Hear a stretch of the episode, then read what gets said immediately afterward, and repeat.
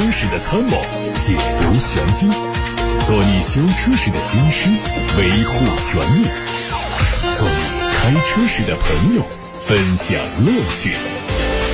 调频九二七，傍晚六点半，董涛说车，只和车友在一起。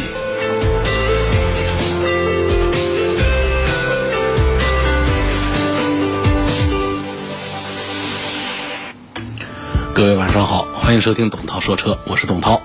看新闻，有媒体获得了一组奥迪 Q 八的价格信息，共推出四五 TFSI 豪华智雅型和四五 TFSI 甄选动感型以及豪华动感型甄选运动等五款车型，售价区间从七十七万元到一百零二万元。作为奥迪 Q 七的轿跑版本，Q 八车身尺寸和 Q 七大致相当，动力方面是二点零 T、三点零 T 两款，后续的 RS 会配备四点零 T。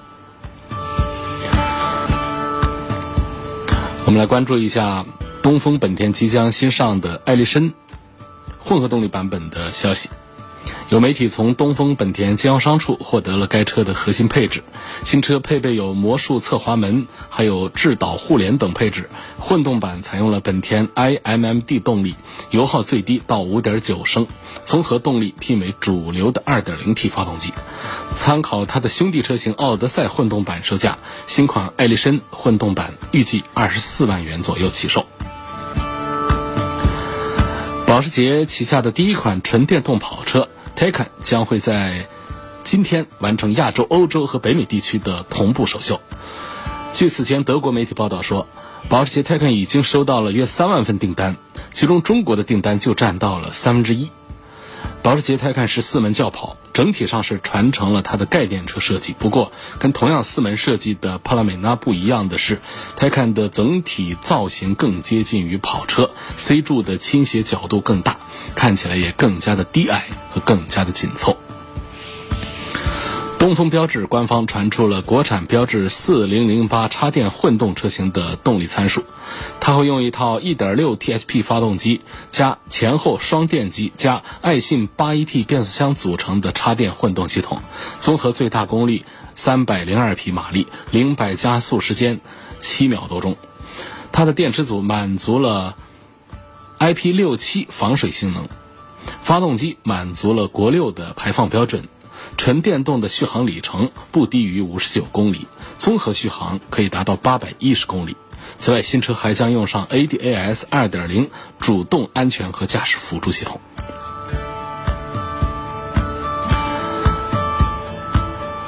斯柯达刚刚发布了旗下紧凑型车斯柯达的蒙特卡罗特别版车型，这个车会在九月十号开幕的二零一九法兰克福车展上亮相。内外会采用专属设计，同时配置会比标准版本都会更高。在今年的第四个季度开始，会首先从欧洲市场开启销售。Smart 官方发布了一组新款的 EQ 系列的预告图，图中新车的前脸和现款车型发生很大的变化，整体造型更加的圆润。新车会把动力电池做一些提升。这将是戴姆勒集团最后一次参与到这个系列产品的开发和设计。未来的 Smart 系列产品会由吉利汽车控股集团来接手。这个系列车型将会在即将开幕的法兰克福车展上亮相，计划在明年年初正式上市。欧拉官方宣布，欧拉 iQ 新增车型 iQ 尊享版、至尊版正式上市，指导价格二十万一千五，补贴之后售价十二万四千八。这个版本的车型延续了现在在售车型的外观和内饰，主打前卫个性。LED 前大灯组带有 L 型的日间灯带。广汽三菱官方的消息，这个品牌旗下的纯电动车2020款的奇志 EV 上市了。推出两款车型，补贴之后的价格分别是十二万九千八和十三万九千八，定位是小型的纯电动 SUV，用的是三元锂电池组，它的 NEDC 工况下的续航里程四百一十公里。还有比亚迪的全新车型 E 二，官方的指导价格八万九千八到十一万九千八，九月二号已经宣布上市。这个车配备的是七十千瓦的电动机，NEDC 的续航里程有三百零五和四百零五公里两个版本。新车的内饰布局非常简单，非常的简洁，采用了红黑撞色的设计风格，并且辅以一些镀铬装饰条，符合年轻消费者的审美。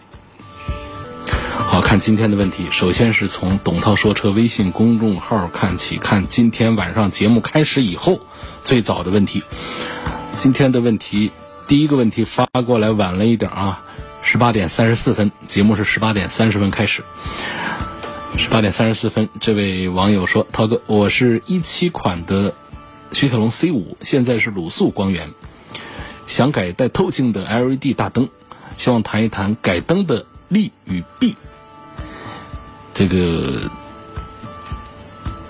改灯弊端可能就是花钱，要花个几千块钱，别的都还好。改灯是非常成熟的技术，除非你找的是那种，呃，这个刚刚才上道的那些小店子。如果说是一个资深的店子，这个改灯啊，在技术上不存在难题，那就看你在这个费用上会不会介意的问题。它不仅仅是换一个灯泡那么简单，还是有一点贵。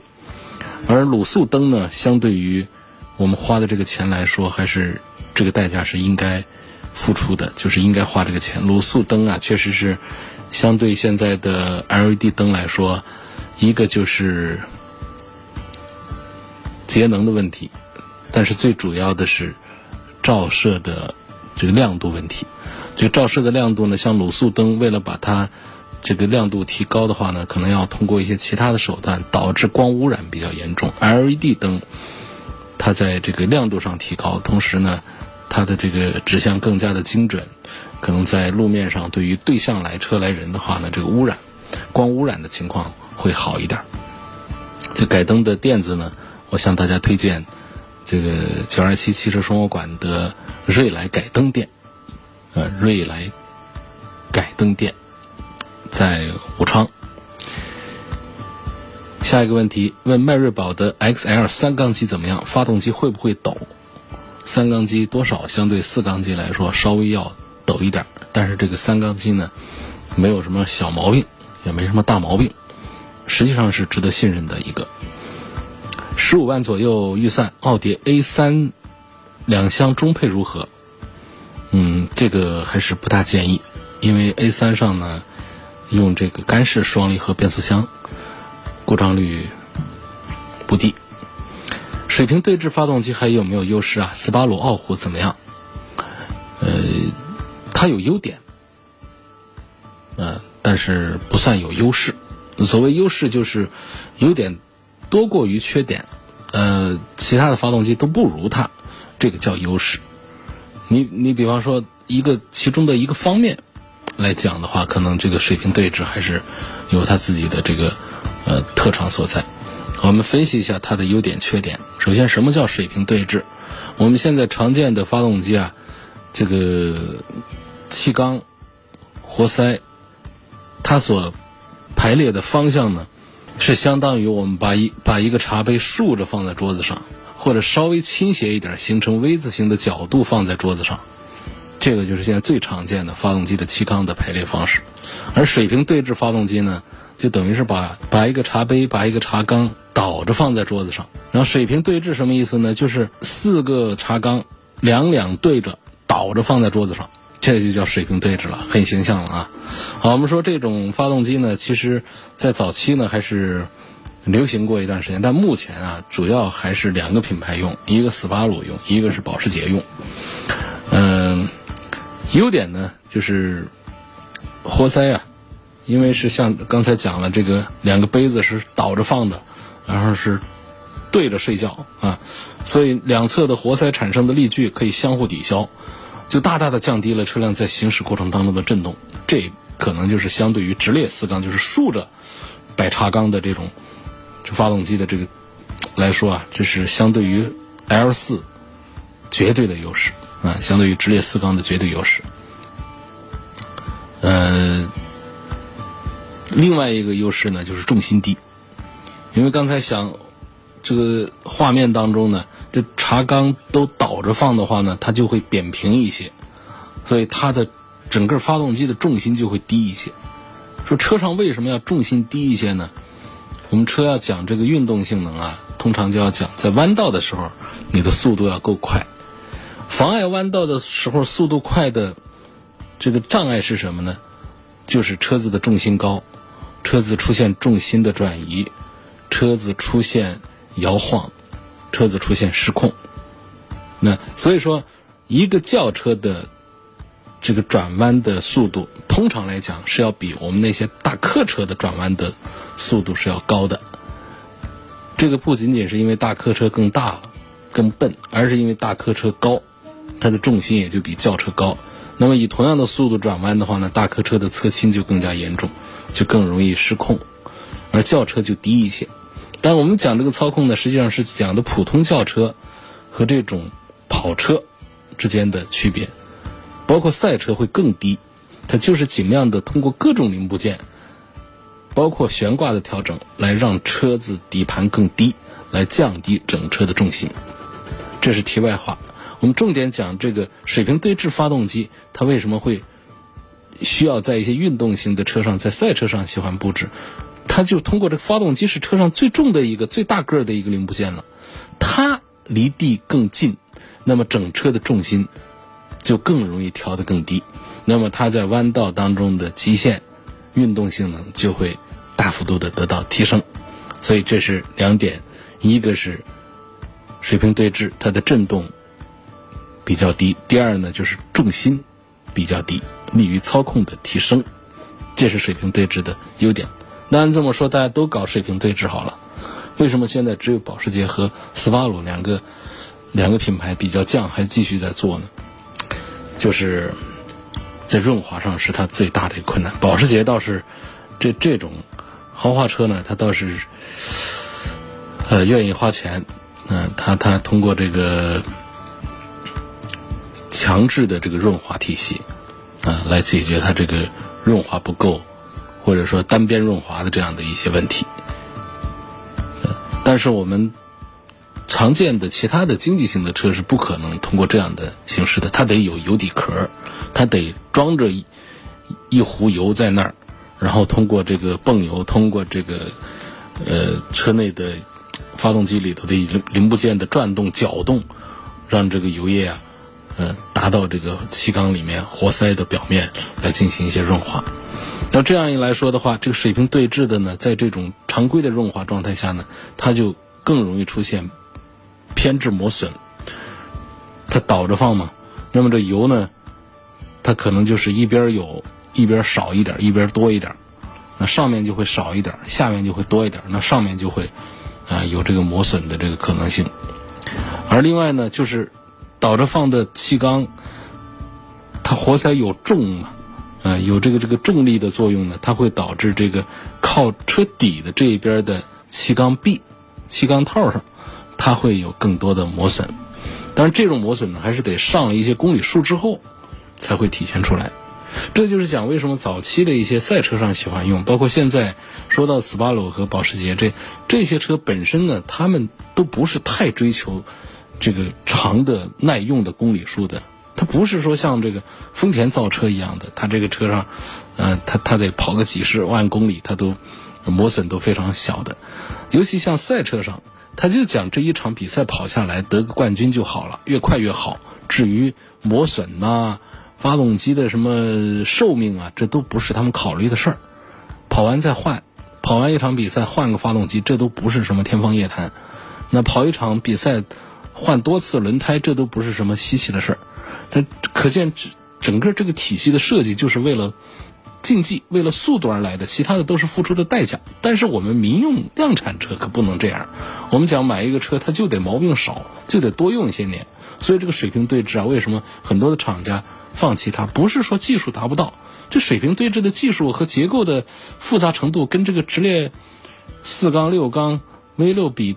它哪儿高级到哪儿去了？它无非是在润滑上，它需要有有更多的投入，或者说它在这个整车的使用寿命上，这个发动机的使用寿命上，它要这个冒着更多的风险。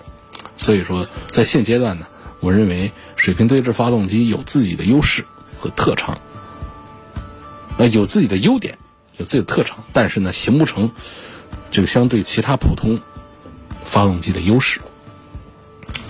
今天这个话题估计好多人，呃，不是太感兴趣，因为实用性不强啊，获得感不够。呃，我看到有朋友在问防爆轮胎，看看这个防爆轮胎的话题是不是更多人感兴趣呢？这位网友呢，在董涛说车微信公众号的后台提问说：“我的车是奥迪 A6L，现在需要更换轮胎了，我想换防爆胎，问防爆胎的噪音是不是好大，影响舒适性？希望介绍一下关于防爆胎的呃一些知识。呃，防爆胎啊，其实是我们的这个车友口中的呃一个口头称呼。”它的学名啊，其实是缺气保用胎。不管是汽车生产厂家也好，还是轮胎制造商也好，都没敢谁说这是防爆胎。这话说出去得承担责任呐。意思是爆胎了，我还能保你啊绝对安全？这个可不一定的。它大幅度的降低了爆胎给行驶当中车辆造成的危险伤害，但是呢，它不能完全消除这个伤害。所以呢，他们只敢叫缺气保用轮胎。你看看官方的这个书面的这个说法里面，基本上规范的用用语用词都是讲缺气保用轮胎，就是说你缺气了，这个车还能开啊。这个被刺穿了、扎破了，还能以比较快的速度，当然也不可能说是满速跑，不可能说还跑个一百多公里，也就是可以以一个稍微快一点、正常一点的速度，比方说六七十、七八十码的速度开动没有问题的。这就是这个缺气保用胎的这个牛的地方。那普通胎要是被刺穿了、呃破了、扎了，这车就不能开了。啊，那得当场换胎，然后再走。它为什么不能开了？为什么这个防防爆胎、这个缺气保用胎还能开呢？它就在这个结构上呢，它的胎壁它加了这个增强橡胶的，它确保一点气都没有。它这个胎壁啊。变形还不是那么严重。说为什么这普通轮胎要缺气零气压的时候它就不能开了呢？它胎壁比较薄，那钢圈呐、轮毂啊，就直接的把这个轮胎给碾破，就直接的跟地面接触了。这金属的轮毂跟地面直接接触带来的后果是什么呢？不仅仅是哐啷哐啷响，而是说。这只轮子就会失去抓地力，就失去控制。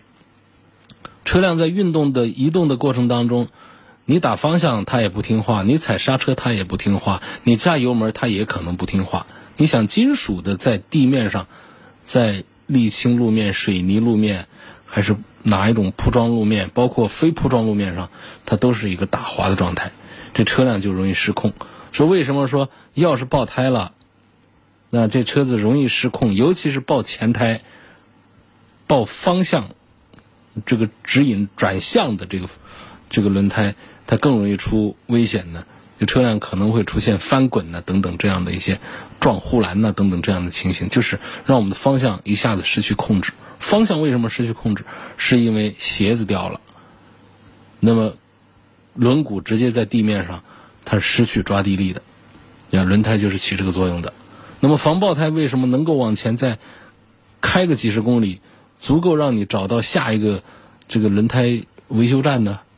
它就是它在侧边、侧壁上用的是增强橡胶，来确保零气压还可以来继续行驶。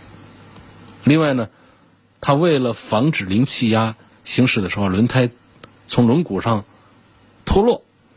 啊它的胎圈也比一般的胎圈更宽，啊，还有就是零气压行驶的时候可能会产生更高的热量，那么它为了增加耐久度呢，它也会使用一些这个低发热量的橡胶，这就是缺气保用轮胎的这个技术上的几个点。那么作为我们的消费者来说呢，能够感受到的防爆胎，它的。和普通胎的区别呢，就往往是价格昂贵，舒适度差。刚才讲了原理，大家就知道了。这个决定一个轮胎弹性好不好的一个橡胶的成分，第二个就是胎壁，胎壁的变形程度，变形程度越大的，我们的舒适度越好。你想想是不是这样一个道理？那跑车那胎壁都特别薄，那它的舒适度就要差一些，走地上就就像是没减震一样的那种，实际上是有减震啊，也有气压的，就是胎壁太薄。那么像有一些美系车，他们习惯于胎壁做的很宽厚，那么这辆车开起来呢，舒适度就会比较好，嗯，它像第二根悬挂一样的，把地面的这个震动啊过滤的更加干净。那么这个防爆胎，因为它的胎壁啊比较这个这个橡胶啊，侧壁的橡胶呢是增强型的橡胶，比较厚，比较硬，所以它的舒适度就会变差。啊，同时呢还会带来像噪音上提升啊，噪音变大这样的一些问题。那目前呢，这个呃豪华品牌里面还是比较喜欢用防爆轮胎的。嗯，它刚才说到的这个防爆、这个安全，就是它的缺气保用这么一个这个优势之外呢，还有就是这样的车上呢，它可以腾出地方来，不装那个备胎，不装备胎呢，就可以让我们车辆的自重降低，还可以让我们车辆上面的储物空间更多一点，就是它这个后备箱里头，它可以原来是放那个备胎的地方，可以留出一盒子来，来来放别的东西。那么至于说推荐哪个品牌的缺气保用轮胎的话呢，呃，目前来说呢，还是这个这个国外品牌做的要这市场占有率更高一些。呃，国内的这个品牌呢，一般来说都很少做这个缺气保用胎。倍耐力，那恐怕市场占有率是最高的，差不多有一半的这个学习保用胎是倍耐力这个品牌，排在后面是普利司通啊、德国马牌啊、米其林呐。固特异啊，等等那些，来自八六八六六六六的留言呢，呃，是一些比较常见的问题。我推荐呢，可以。翻一翻我的微信公众号，看看往期节目的音频。这个音频不仅仅是一条音频，这条音频里面涉及到了哪些车型的对比啊？通常都会有文字提示，所以大家扫一眼都能找到自己的一些问题。比方说，像钟女士就在问奔驰的 GLC 呀，宝马的叉三该怎么对比呀？啊，四五十万买个 BBA 的 SUV 应该怎么买呀？这是两位朋友都提出类似的问题。我们不能每天在节目当中都回答这些了，这在节目当中是说的比较多的了。下面有个网友的问题，说我我看中了东风本田的 Inspire 的锐混动的版本，希望能介绍一下这个呃锐混动这个技术是否成熟，是否值得考虑买？呃，这个混动技术啊，嗯，八月底的时候呢，北京理工大学啊对这个。东风轰达的 iMMD 混合动力系统做了持续一个月的长线的测评的，然后也做了一个新闻发布会。啊我们注意到这个新闻发布会上一个结论，就是说这个呃，相对于其他的混合动力系统来说呢，这个东风轰达的这个 iMID 系统是有自己的这个过人之处的。那么在这 Inspire 这个车上呢，就正是用到了，用的就是这个。这个系统，这个系统呢是由一个2.0升排量的阿特金森的一个发动机，这个发动机本身的技术都比较先进，也满足国六的排放标准。然后呢，再加上一个电动机啊来组成的。那这一套这个系统呢，它的优势在哪？就是三种模式的无缝切换。那有 EV，那就是纯电的这个模式；有这个混合动力的模式，就是自动的不停的在。呃，电动机和燃油机之间的这种切换的，然后还有一个发动机的直连的模式，有三种模式的这种切换做的非常的高效节能，所以不管是这个 CRV 的锐混动也好，还是 Inspire 的这个锐混动也好呢，它的综合百公里油耗都可以提升，就是节油吧，可以提升百分之四十以上。提升百分之四十以上的话，在市区，大家能够感受到，就是一台这么大的这个中级轿车 Inspire，或者说一个 CRV，能够有这个将近这个就是大概六升左右的一个油耗水平，五六升的一个油耗水平，这是很棒的了，很不错了。另外一个点呢，就是说它通过了这这次的北京理工大学的一个测评呢，是有一台里程两万公里的 CRV 的锐混动参与其中来做这个对比的，就不仅仅是拿新车对比，这个新车旧车之间的对比呢，就发现它和新车相近的甚至更低的一个油耗水平，就是从侧面在印证这个 iMD 的混合动力系统的另外一个点，就是它的耐久性和可靠性，那都是表现。很不错的，所以这个 Inspire 这款车呢，我是觉得如果要考虑一个混合动力的中级轿车的话，这款 Inspire 是值得看的。它在这个呃提高效率、降低油耗、提速更快，嗯这些方面有自己的优势。那同时呢，它把原来像这个其他的品牌的一些混合动力的一些缺点，包括一些占用。电池占用后备箱的空间呢，等等这样的一些缺点，都把它呃解决掉了。另外呢，还有就是它，我们在上个星期曾经介绍过了，这个高速的这个和低速的综合下来的这个油耗水平上可能会更低，百公里的油耗呢最低可以录到四点零升，这个 Inspire 的燃油效率确实是非常高。还有就是说，它现在呢厂家推出这个灵犀盛宴的这个盛宴的活动，就是五成起。首付五成起就可以享受十二到二十四期的零利息的这么一个优惠，所以这是推荐这个产品说的比较多一点。下面继续看大家通过“董涛说车”微信公众号的后台发过来的问题。有网友说：“大众的途昂这个车怎么样？有没有其他的竞品推荐？”途昂呢，在很长一段时间呢，我把它的竞品呢就设计为丰田的汉兰达，啊，它卖的比汉兰达要便宜，个子比汉兰达还大，呃，推荐的也比较多一点。但是呢，就在这个本周吧，呃，福特的锐界，应该说这个锐界呢，它应该是八月底，八月底的，就是它新上了新款的这个一个锐界，哎，这个车的这个。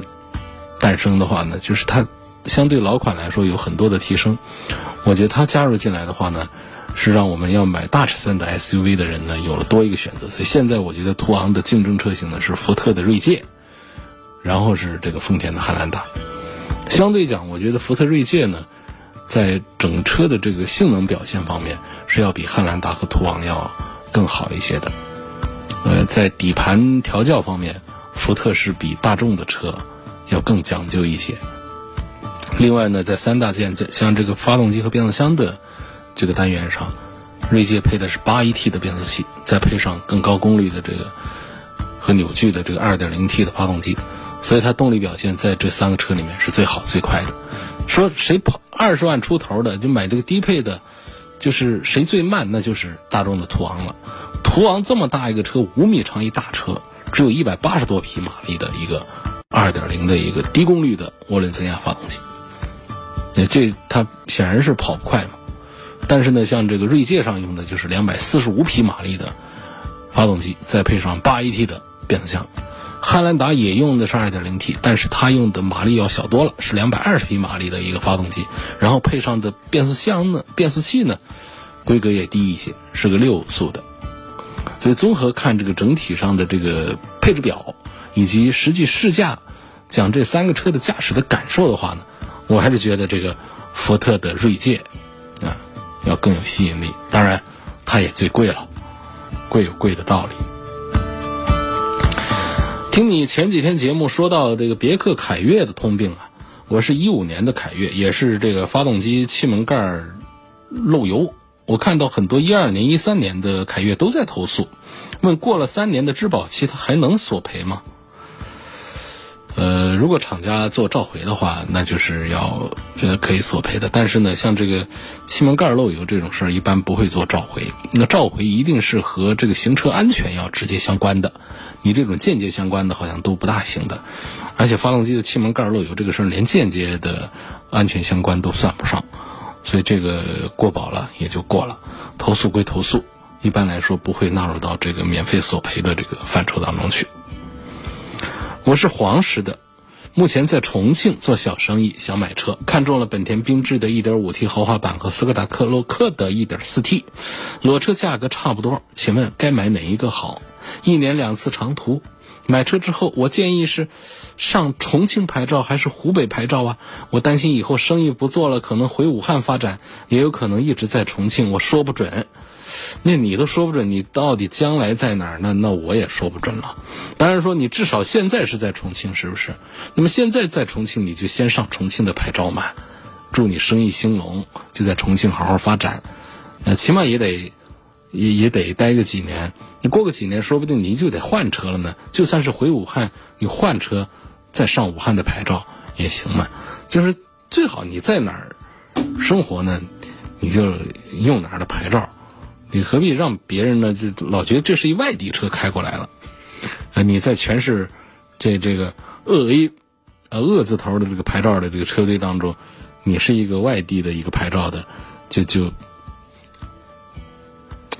这也不是说什么不好吧，也不是说，就是大家就脑补一下心理感受，其实是有一点点小的区别的啊。你有时候开慢了呀。不小心跟别人有一点什么这个车道上的一些不小心的那种磨合啊，你你这挂外地牌牌照的话呢，他有时候就是容易被一些素质低的一些本地的一些这这个车主来欺负，是有这样的一种情形的。至于车这个事儿，本田的缤智和斯柯达的科洛克，我觉得这个对比都差不多的。实际讲呢，呃。缤智的车子的卖的是比较好，但是科洛克呢，斯柯达的科洛克呢，讲这个性价比的表现呢，实际优惠过后，我觉得也还是挺划算的一个一个一个车子。相信它谁卖的不好，谁的价格便宜一些，它通常来讲呢，它的车的产品力和性价比它都会啊做的比较高一些。比方说，像这个十十二三万我买的低配的科洛克，啊，它就是一套这个。一百五十匹马力的这个一点四 T 的这个动力上来了，那这套动力的话呢，它的这个实际表现的话呢，要跟这个的缤智的产品来做对比的话呢，那就是要有优势一些。缤智是一个自然吸气的一个呃一个一点五升的，但是它有更有一点五 T 的，那那就更贵了一些去了嘛，那就到了十四五万上去了。